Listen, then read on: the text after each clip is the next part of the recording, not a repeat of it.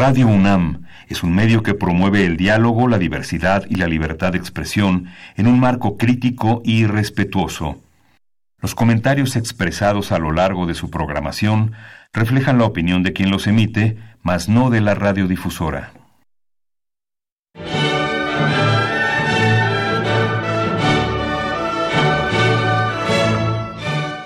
Diálogo jurídico. Derecho, cultura y humanismo. Programa a cargo del maestro Eduardo Luis Fejer.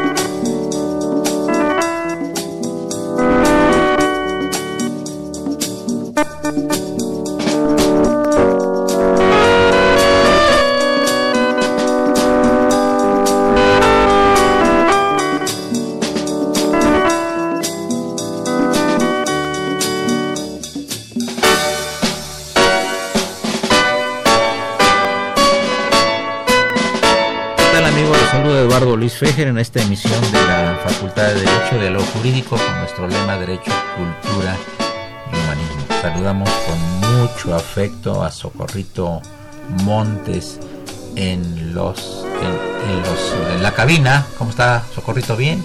Y obviamente al padre Cronos que yo creo que está muy inspirado el día de hoy por traer música romántica. Viene con un ramo de flores en la mano derecha, no sé a quién se lo vaya a entregar. Pero pasando a cosas un poquito más concretas y que tienen que ver con nuestra temática, eh, quiero decirles que tengo a dos personalidades de la Facultad de Derecho, tres personalidades de la Facultad de Derecho, que son los maestros Elías Polanco Braga, que acaba de publicar un libro que se llama Tratado Sistemático de la Teoría del Proceso, Adrián Polanco, que es un profesor también distinguido de la facultad, y el doctor Martín Weinstein, quien ha sido también, eh, ha sido a este programa. Eh, les agradezco mucho la presencia y siempre el proceso eh, da la impresión en la facultad de que es una cosa un poquito formal, es un proceso, tiene que cumplirse una serie de requisitos para llevar a cabo un proceso y yo quizá lo podría, digamos, imaginar como una vía del tren, donde va el tren pasando por diferentes estaciones hasta llegar a la culminación. ¿Cuántos años tiene Elías Polanco Braga de ser profesor de la Facultad de Derecho? 42 años. Ajá, ¿y Adrián Polanco? Yo, 10 años, maestro. Ya 10 años. Ya. ¿Y Martín Weinstein? 16 más. 16. Bueno, Martín, eh, aparte de ser un conocido criminólogo, también es un gran artista, es artista de la pluma, es artista de la letra y tiene un sentido del humor muy especial. Quién sabe si heredado de sus ancestros, ¿verdad? Posiblemente, ¿no? El humor, el humor en ti es una cosa esplendorosa, ¿no? Y ha incursionado él en, en, eh, en el mundo, sobre todo del derecho penal. Ha tenido algún reclusorio, unos reclusorios a su cargo y ha tenido experiencias muy interesantes en estos reclusorios, conociendo a gente pues que en su momento fueron tristemente célebres. Ya nos platicará algunas de ellas. yo quiero hacer un programa amable, un programa agradable al oído de nuestros queridos reescuchas de Radio UNAM y no meternos tanto en los vericuetos técnicos, pero sí preguntarle, Elías, eh, Polanco sobre este asunto de llamado debido proceso, que es una terminología quizá relativamente reciente, yo digo quizá, porque no es mi tema, ¿no? Pero que por algún error en el procedimiento, en algún asunto, que puede ser administrativo, puede ser penal, eh, civil, etcétera, se puede caer un juicio. ¿Cómo ve un procesalista tan destacado como tú esto que estoy diciendo? Bueno, con relación a, al debido proceso, que como lo dijiste, relativamente es nuevo con nosotros, no es nueva la institución, ya existía entre los ingleses Okay. el debido proceso.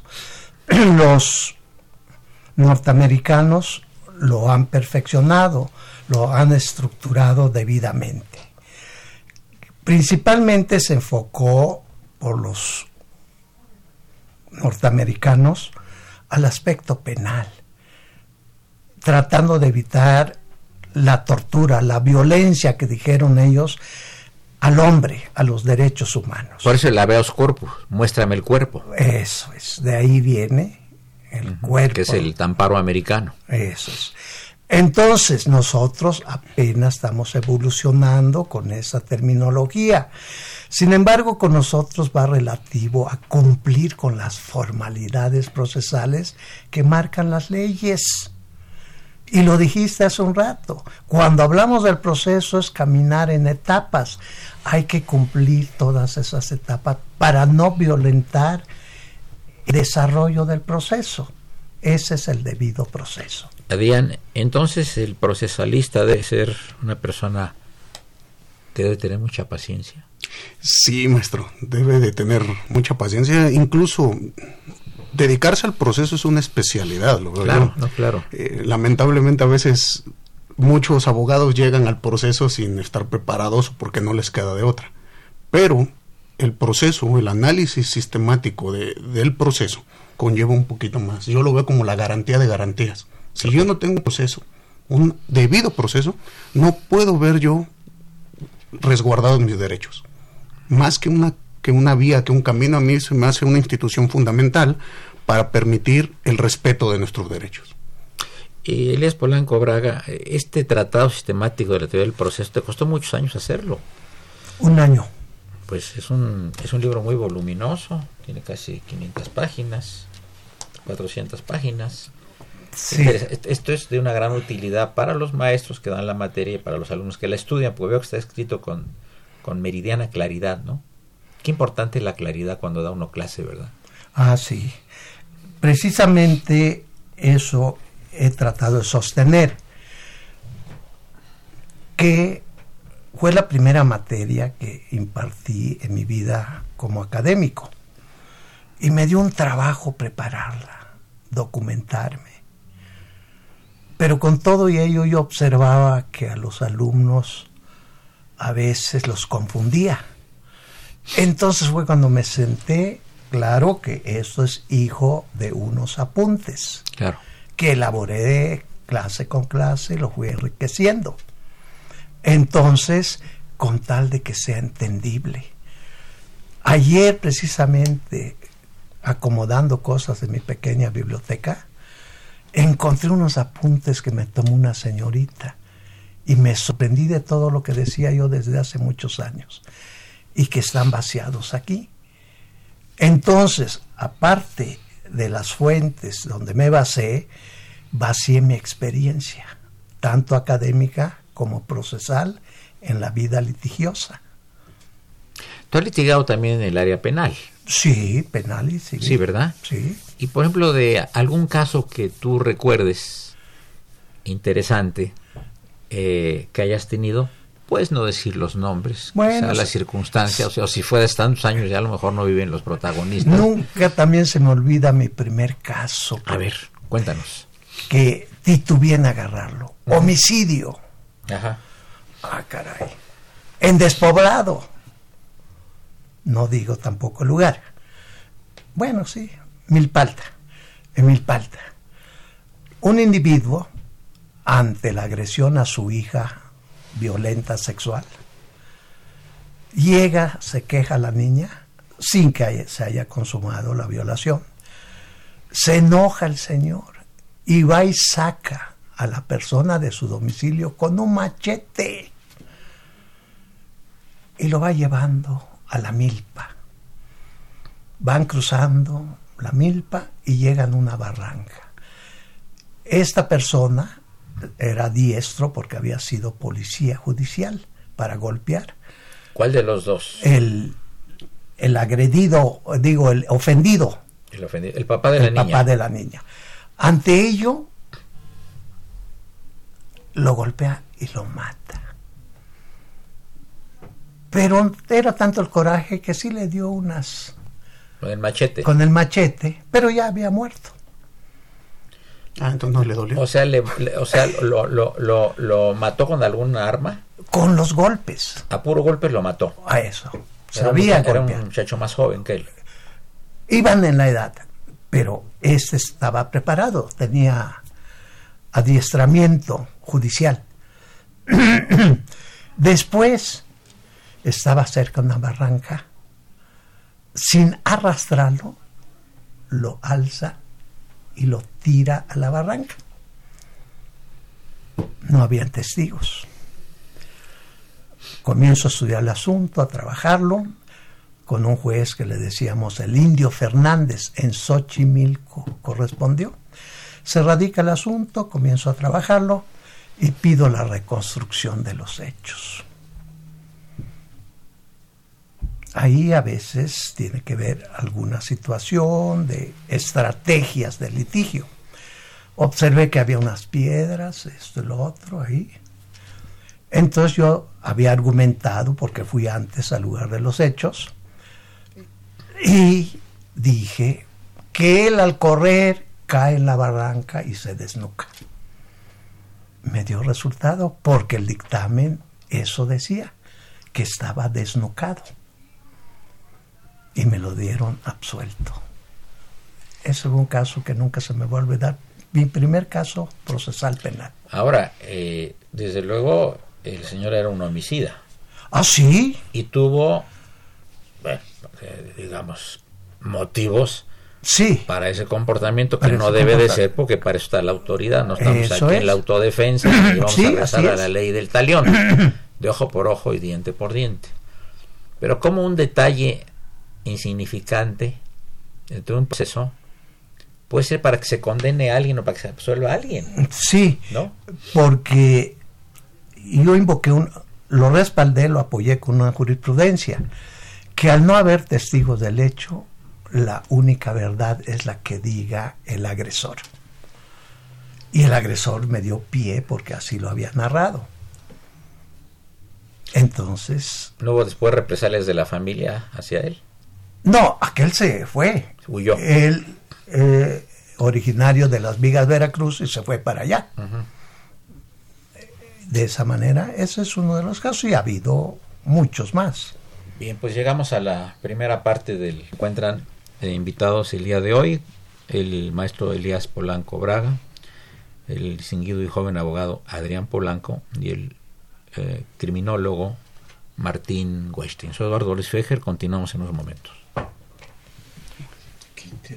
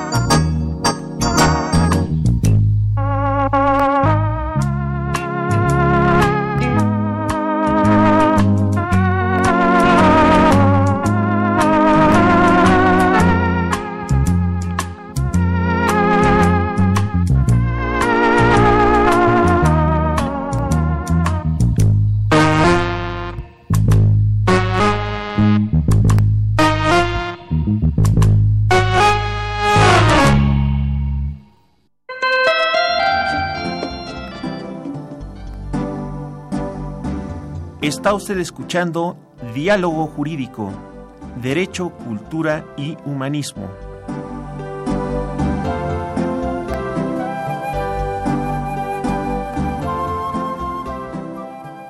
A través del 860 de AM. El alma mater del cuadrante. Amigos, continuamos con Elías Polanco Braga, Adrián Polanco y Martín Weinstein. Bueno, con relación al caso anterior, eh, yo no sé, pero si el cadáver tenía las huellas de, las, de, los machetazos, pues eh, no sé cómo no consideró el juez, el juez esta situación, porque pues, el señor lo mató a golpes primero y luego le dio de machetazo y luego lo tiró. ¿Así es? No, no tanto fue machetazos. Sí le dio, pensando que todavía no moría, unos piquetitos. Tan es así que la madre, al declarar que no vio los casos, cuando yo la contrainterrogo, después del Ministerio Público, salió a relucir la verdad. Ella decía de coraje, han hecho picadillo a su hijo, textual, con el machete.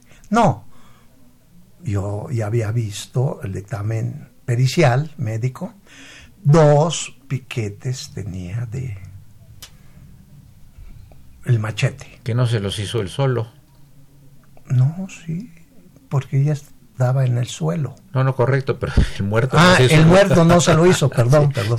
Pensé que había cómplices. bueno, en fin, es, es, una divagación así jurídica nada más. Eso es. A ver, ¿y qué, qué caso ha tenido interesante Adrián Polanco? Mm, varios nuestros, ahora recuerdo, eh, con este nuevo sistema procesal penal, ahora estoy llevando un asunto donde represento a las víctimas. Eh, la víctima siempre había sido el eterno olvidado del proceso penal y ahora como abogados está la figura del asesor jurídico que vendría siendo como el abogado de, de la víctima y tenemos mucho trabajo maestro. Entonces, ahorita estoy llevando un asunto donde estamos solicitando la reparación del daño, pero reparación del daño de manera integral. Es un caso de un feminicidio y estamos batallando. Es un asunto que me ha dado bastante en que entretenerme, maestro, porque... Ahora, si las personas que cometieron el, el feminicidio, la persona no tiene posibilidades económicas, que luego ocurre a veces, eh, la reparación integral tiene muchos aspectos. ¿Qué, sería reparación integral para que nos lo entienda nuestro auditorio? Sería que se trate de restablecer tanto la salud física, psicológica. feminicidio. En este caso sería, hay un pago de un, suena feo, pero estamos tasados. Sí. Valemos alrededor de medio millón de pesos. Entonces tendría que pagar eso, más los gastos funerarios. Y aparte hay otra figura que está hoy en boga con la, con la entrada en vigor de la ley de víctimas para la Ciudad de México, que viene siendo lo que se conoce como todo el dinero que dejó de percibir esta persona a raíz del homicidio. Es todo su salario se multiplica por esperanza de vida y se hace eh, la proyección inflacionaria. ¿Y tú has sabido en tu experiencia que haya, alguien haya pagado todo eso? Mm, sí, sí, me ha tocado donde, donde se ha pagado, no toda la cantidad, pero sí fuertes cantidades. El tema es que también existe una responsabilidad subsidiaria por parte del Estado. Si esta persona, el, el preso, vamos a llamarlo así, no tiene con qué pagar, como lo dice usted, a veces dicen ellos, pues ya estoy en la cárcel, pues ya que más me vas a hacer. Entonces el Estado tiene obligación de reparar el daño.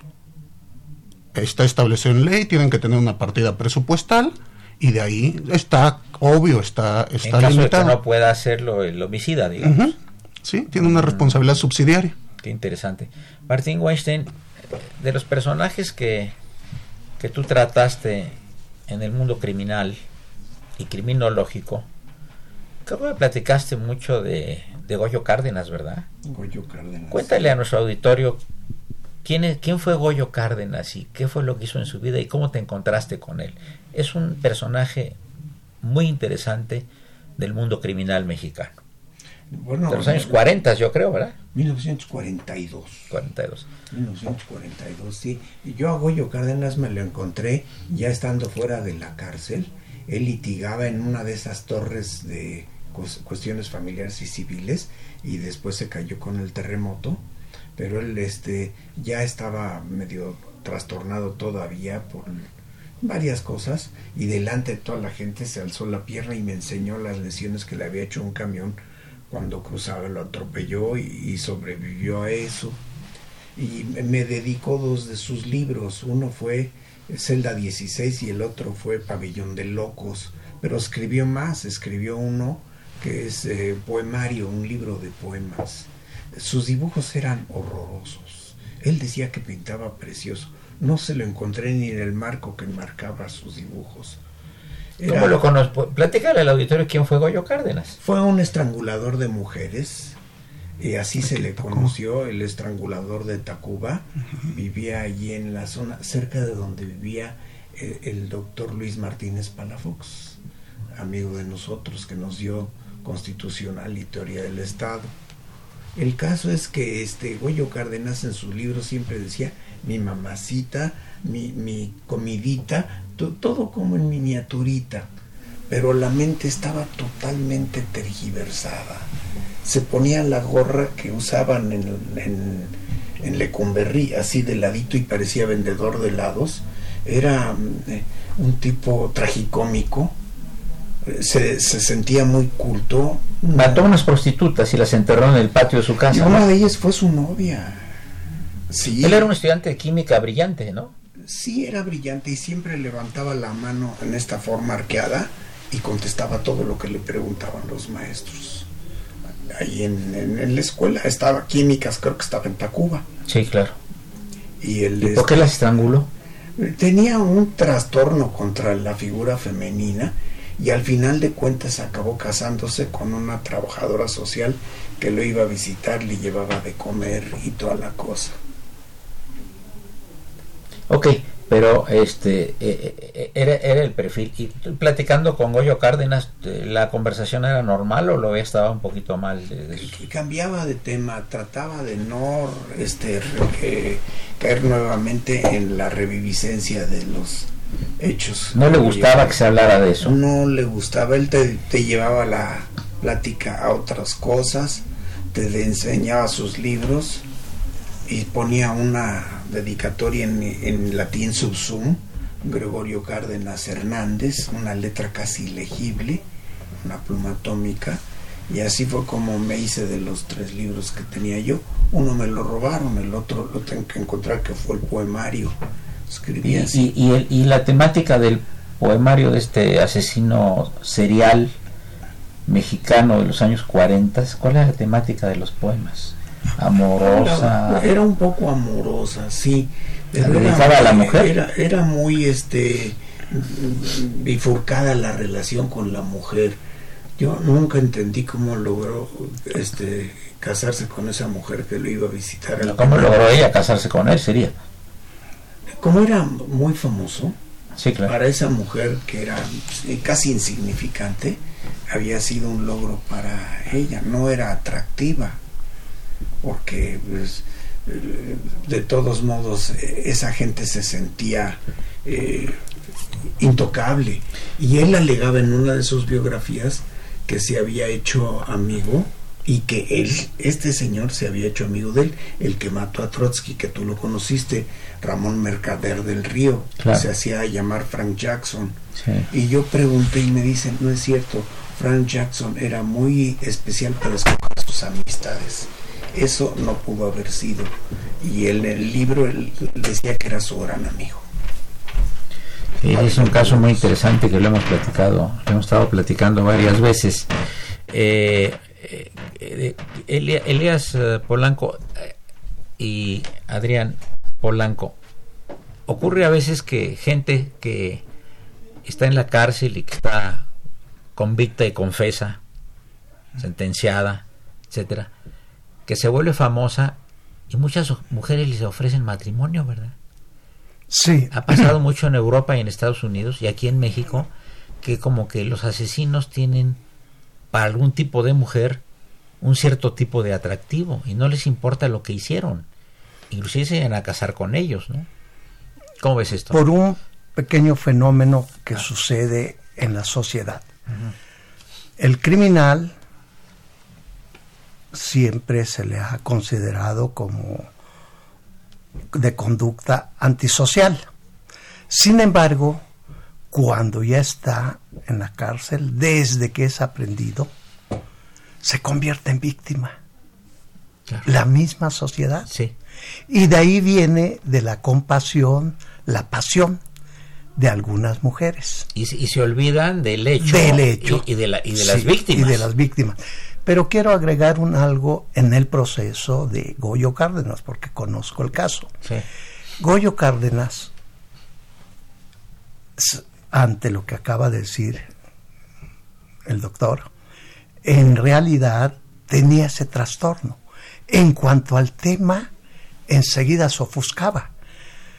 Y no recuerdo el número, pero fue más de cinco dictámenes psiquiátricos en que siempre decían que no ha tenido sanación. Esa fue la razón por la que duró 40 años. Y como era la máxima pena, se le tuvo que dejar en libertad, que por disposición de la ley. Eso quería agregar de Goyo Cárdenas. Muy interesante en el proceso. Pues llegamos a, la, llegamos a la parte media del eh, programa. Les recuerdo que se encuentran en cabina Elías Polanco Braga, distinguido profesor de la facultad, autor de este libro Tratado Sistemático de la Teoría del Proceso, que tiene que ver con lo que estamos platicando. Adrián Polanco y Martín Washington. Quiero nada más leer un, un, un mensaje del auditorio. Bernardino Cruz Gamboa dice, tengo una duda acerca de la ley penal y el penal procesal, ¿es cierto que los puños de un boxeador o de alguien que practique artes marciales se consideran armas punzocortantes? No, no, no es así. Se considera que por el entrenamiento que tiene él, si provoca lesiones van agravadas, pero no se, no, vamos, no son armas blancas por supuesto, yo me peleo con un boxeador y el, boxeador, entonces, pero sí se considera que había, hay una superioridad. por, por la capacitación, el entrenamiento. Sí. Pero llegamos a una conclusión que qué difícil es juzgar, ¿verdad? Ah, lo más difícil. Decía Carneluti antes de morir, si no impartí justicia a alguien que me perdone Dios. Claro la justicia, la justicia es de los seres divinos, ¿verdad? De los seres divinos. Muy difícil, ¿verdad? No, muy difícil. Con cualquier detallito, la persona o está en la cárcel o fuera de la cárcel. Aunque nuestros jueces con todo y que el nuevo sistema dice que es lógica la valoración, no tiene que ser tasado, es en base en las pruebas. Papelito habla. Así es. O sea, en la, en la impresión de justicia no, no, no tiene que operar la subjetividad. Eh, se le deja manejar su criterio, pero no salirse de lo que está en la vida del proceso. Vamos a platicar de eso después de un corte musical a cargo del padre Cronos.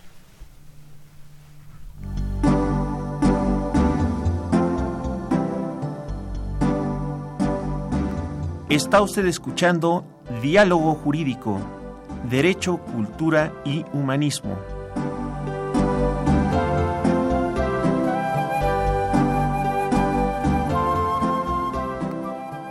A través del 860 de AM. El alma mater del cuadrante.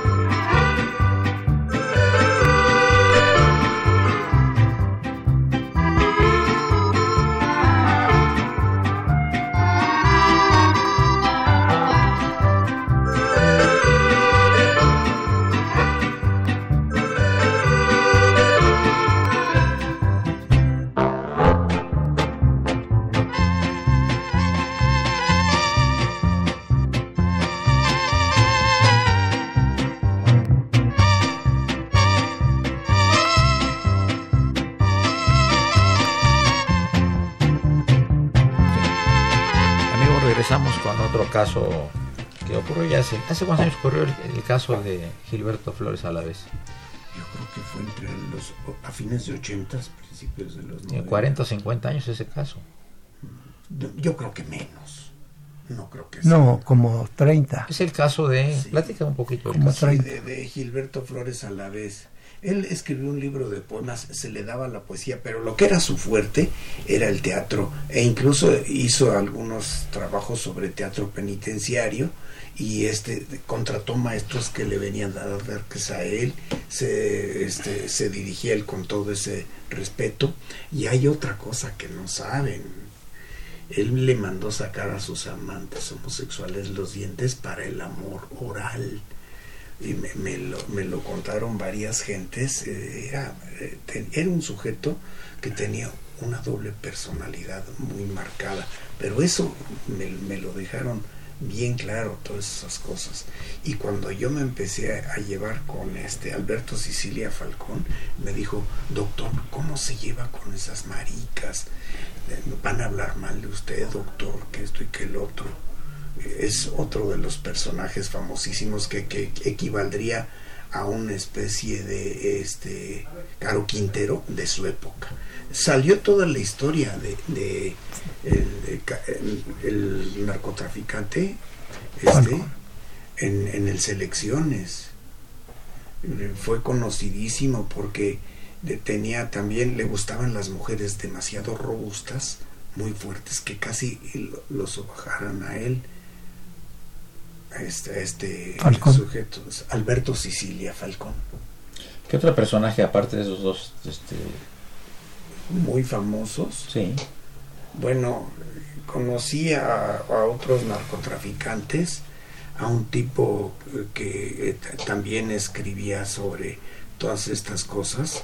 Él me lo había presentado Antonio Sánchez Galindo, que recién falleció y él fue el que me, introdujo en el ámbito. Estuvo en el mundo penitenciario el maestro, ¿verdad? Sí. lindo, ¿verdad? Sí, y él fue el Fue director de un penal, ¿no? De varios. De varios, en Toluca, ¿verdad? También. Y también fue director de una corte juvenil en un tribunal de Chilpancingo Guerrero y en Acapulco dirigió todas esas cosas. Eso me llevó a retroalimentarme mucho en la de la delincuencia juvenil.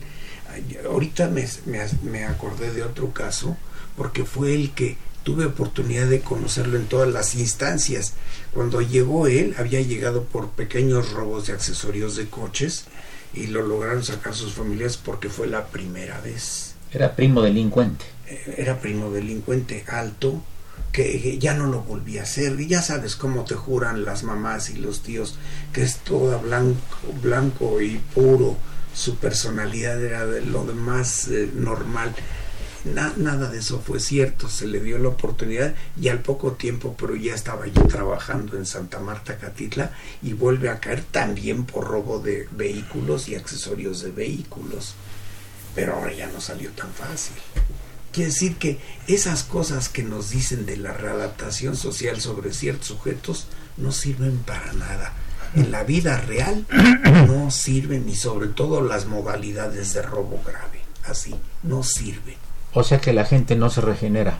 En esos tipos de delitos, ¿no? Yo he visto otros casos en donde sí, unas chavitas que conocí en el femenil norte, pobrecita había llegado con una modalidad de narcotráfico, andar repartiendo y les dicen burreras, se meten en sus partes, eh, cocaína, marihuana, pues no sé cómo le cabe tanto, pues si no es canguro, son las partes que tiene una mujer y la, la, agarraron así, lloraba, yo dije, te voy a sacar de la cárcel, a como diera lugar.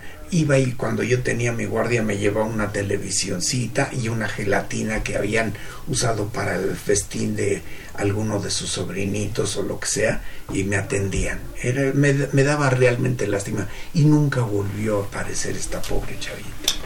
Llamadas del auditorio, le agradecemos mucho a Raúl Romero Escuti, el niño de la radio, que esté atendiendo hoy los teléfonos. Eh, habló el señor Mario Martínez que felicita por estos temas a los invitados. Madelena Sandoval de Naucalpan dice que está muy interesante el tema y pregunta si Goyo Cárdenas eh, litigó saliendo de la cárcel. Sí. sí. ¿Defendía casos penales también? Muy poco, yo lo vi tratando asuntos familiares. Imagínate, después de ¿a cuántas mujeres mató? Bueno, ya las que conocí yo. No, de no, a, las- la- a las que mató. cuatro- ¿Cuántas mató? Cuatro Cuatro. o cinco. Que eran prostitutas, excepto la novia. Tres, tres exceptuando la novia. Y las enterraba en su jardín y su mamá encontró eh, la reminiscencia de los dedos de alguna de ellas y fue como apareció el peine. Sí. Manuel Ramírez, en materia penal, ¿cuál es su importancia? Motivo y efectos de ofrecer la prueba confesional para hechos propios. Bueno, la confesional en materia penal por sí sola no hace prueba. Requiere estar Que apoyada. antes era la reina de las pruebas cuando entramos a la facultad nosotros. En- Así nos decían, ¿no? todavía se, se consideró en México erróneamente. Pero luego sucedió que muchas personas echaban la culpa, el padre por el hijo o el hijo por el padre, dependiendo valores. Entonces, luego se llegaba a la conclusión de que, mediante otros indicios, que él no había ejecutado el hecho. Entonces se le quitó esa autonomía de, va más bien valoración de prueba plena. Requiere del apoyo de otros elementos probatorios. Por sí sola no. Hoy es como el caso de... Por eso es que en este procedimiento abreviado que dicen que basta con el reconocimiento de los hechos para no necesita del apoyo de otros elementos. Como el caso del conde de Aquarone, ¿no? ¿Te Sí. acuerdas? Que era un noble italiano, casado con una dama, tenían un hijo y, y no sé, hubo algún problema ahí familiar y la señora muy hermosa mató al conde, pero la mamá de, de esta señora se echó la culpa. Sí. Que- era una pintora, ¿te acuerdas? Sí, Sí, Sofía sí. Chelorio de Vaz. A ver, cuéntanos cómo estuvo eso. Bueno, eh, ahí eh, en, la, en el mezanín que está juntito a, a algunos auditorios hay un cuadro de ella. Ella era muy notable, daba, dio clases de pintura y todo, y era una pintora excelente. Gente de la alta sociedad de la mexicana. alta sociedad, sí. Su nombre Sofía- era Sofía Celorio de Bassi. Celorio de Bassi.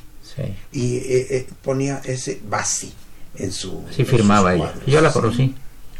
Y tiene un libro muy bonito donde cuenta la experiencia. Está en la cárcel, estuvo en la de En Acapulco. Acapulco. Sí. Mal no recuerdo, se llama Prohibido pronunciar su nombre. Así Sí. se llama el libro. Pues per- parece que ella se echó la culpa, ¿verdad? A propósito. A propósito, cuando la hija era la homicida, ¿no? A exonerar a la hija que ella fue la que mató a la pareja.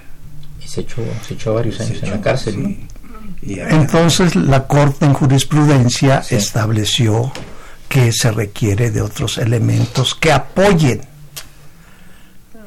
Sí, pero con relación a la pregunta, este, el- en materia penal no se ofrece la confesional. Ah, no, no hay ofrecimiento. No se ofrece la confesional, de acuerdo a lo que decía. Y luego, ¿qué? Confesional para hechos propios, pues siempre son las confesionales para hechos propios. ¿no? Adrián, ¿cuántos años tienes? Yo 35, maestro. ¿Por qué te gusta el derecho penal? Me gusta el proceso y, en especial el proceso penal, me, me parece apasionante. Creo que, que es una rama de, de la ciencia jurídica donde están envueltas muchas pasiones. Me parece muy interesante. Creo que, que el penal, el tema de hablar de la readaptación, de la víctima, eh, tratar de entender por qué cometen o no un ilícito es me llama mucho, me intriga las pasiones humanas. Ahora escucho con el maestro que estos asesinos todos hicieron poemas, entonces ya me va a estar dando miedo agarrar, conocer a alguien que haga poemas. Bueno, yo hago poemas y no creo tener el perfil eh, lombrosiano para hacer alguna agresión, ¿no? Pero, No, claro que no, eh. pero yo creo que eh, en muchos casos es esquizofrenia, ¿no? Llego a ver do- doble personalidad. Ah, sí, siempre lo tiene. De repente son un encanto, ¿no? Y tú tratas a un asesino y es encantador, ¿no? Dicen, que no hay pillo que no sea encantador. No más, más el defraudador. El defraudador, claro. Ah, maquina, Tiene mucha labia. maquina. Bueno, para ser defraudador tiene que haber mucha imaginación Ah, mucha inteligencia. inteligencia, ¿verdad? Si no, no lo Pero no lo siempre en algo falla algo, ¿verdad? Ah, Si no, no, no, no, siempre, siempre. En el caso de, de Alavés, Sí. ¿cómo se llegó a él?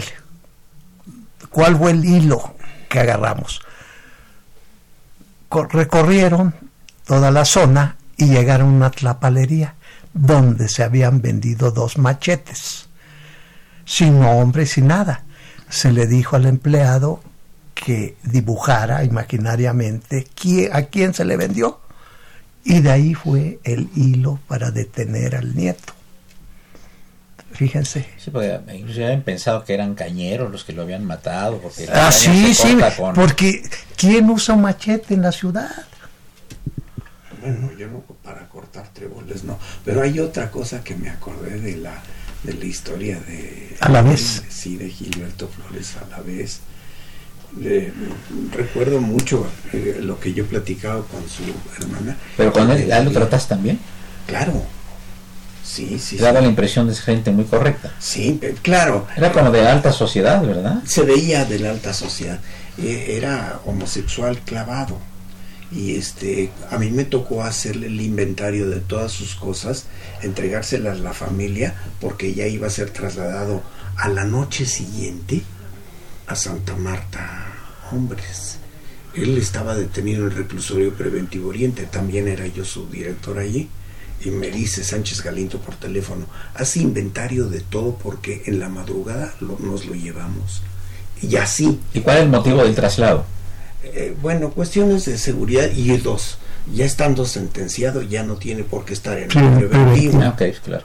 Es el, argumento oficial. Los otros son de carácter estratégico, de eh, tener, no tener problemas con la gente con la que se había eh, hecho amigo y él, le había hecho sacar a sus, sus amantes homosexuales los dientes incisivos y los premolares. ¿Eso, eso no, es, no es un cuento? No, no, yo, yo este, vi a estas gentes, dije, está muy joven para no tener nada de dientes ahí. Parece una novela de, terror y, y ya el padre Cronos nos quiere aterrorizar ahorita fuertemente con el corte musical. Les recuerdo que se encuentran en cabina los académicos Elías Polanco Braga, Adrián Polanco y el doctor Martín Weinstein. Soy Eduardo Luis Fejer, continuamos en unos momentos. Gracias.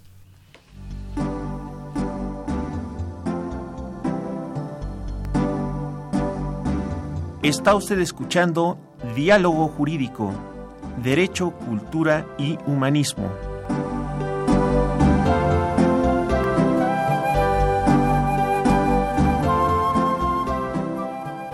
a través del 860 de AM. El alma mater del cuadrante.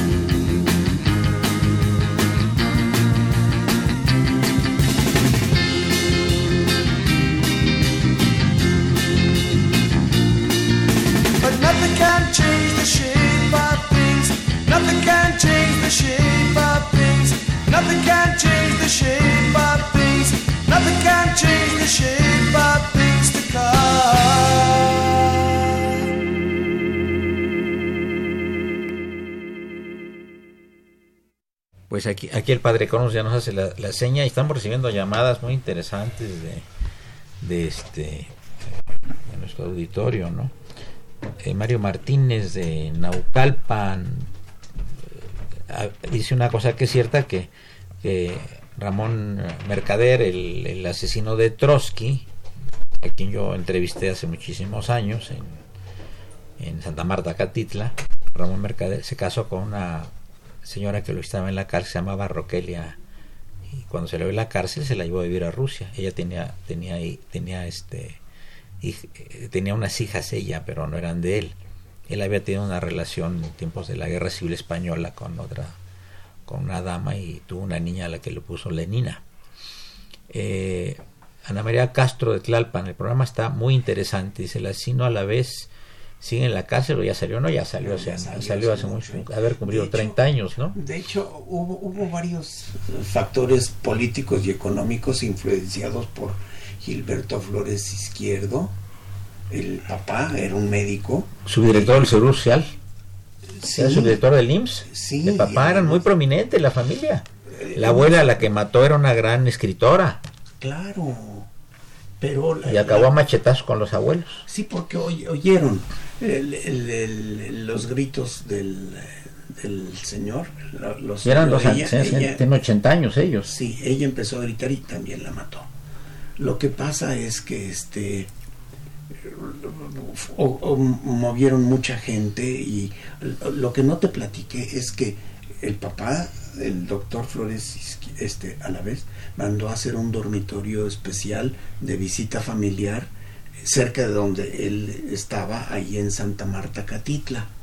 Y este, la condición le dijo eh, que él iba a poner todo el, papá, con tal de que Gilberto administraba ese dormitorio con todas las mesas para que la gente tuviera ahí con qué eh, entretener a su familiar y toda la cosa, con sus comedores, sus cocinas y todo. ¿Y lo hizo? Todo lo hizo chico, pero ahí está. O sea, para la gente que va a visitar a los internos. Exactamente. Ahí los recibían, ¿no? Ahí los recibían. Sí. Voy a preguntarles a ustedes tres, empezamos con el autor del Tratado Sistemático de la Teoría del Proceso, Elías Polanco Braga, distinguidísimo profesor de la facultad. ¿A qué se debe que se haya descitado la delincuencia y que andemos todos en las calles observando a ver si no viene una bicicleta, si no viene una moto eh, o nos tocan en el, con el cañón de la pistola en, el vidrio, una cosa terrorífica, o, lo rompen el vidrio, a la, señora le sacan del coche la, la bolsa. ¿Cómo has visto esta evolución de la delincuencia? Tú? Es para el estrés la pregunta.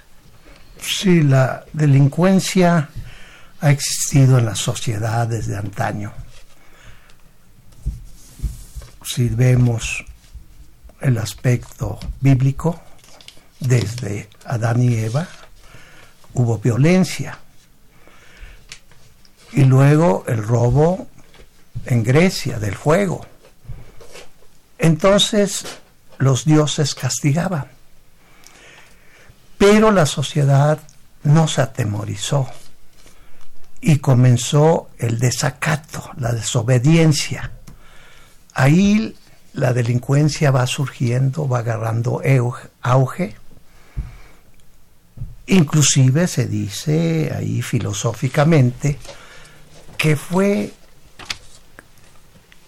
el delito el que despierta la filosofía jurídica. Eh, cuestión de criterios.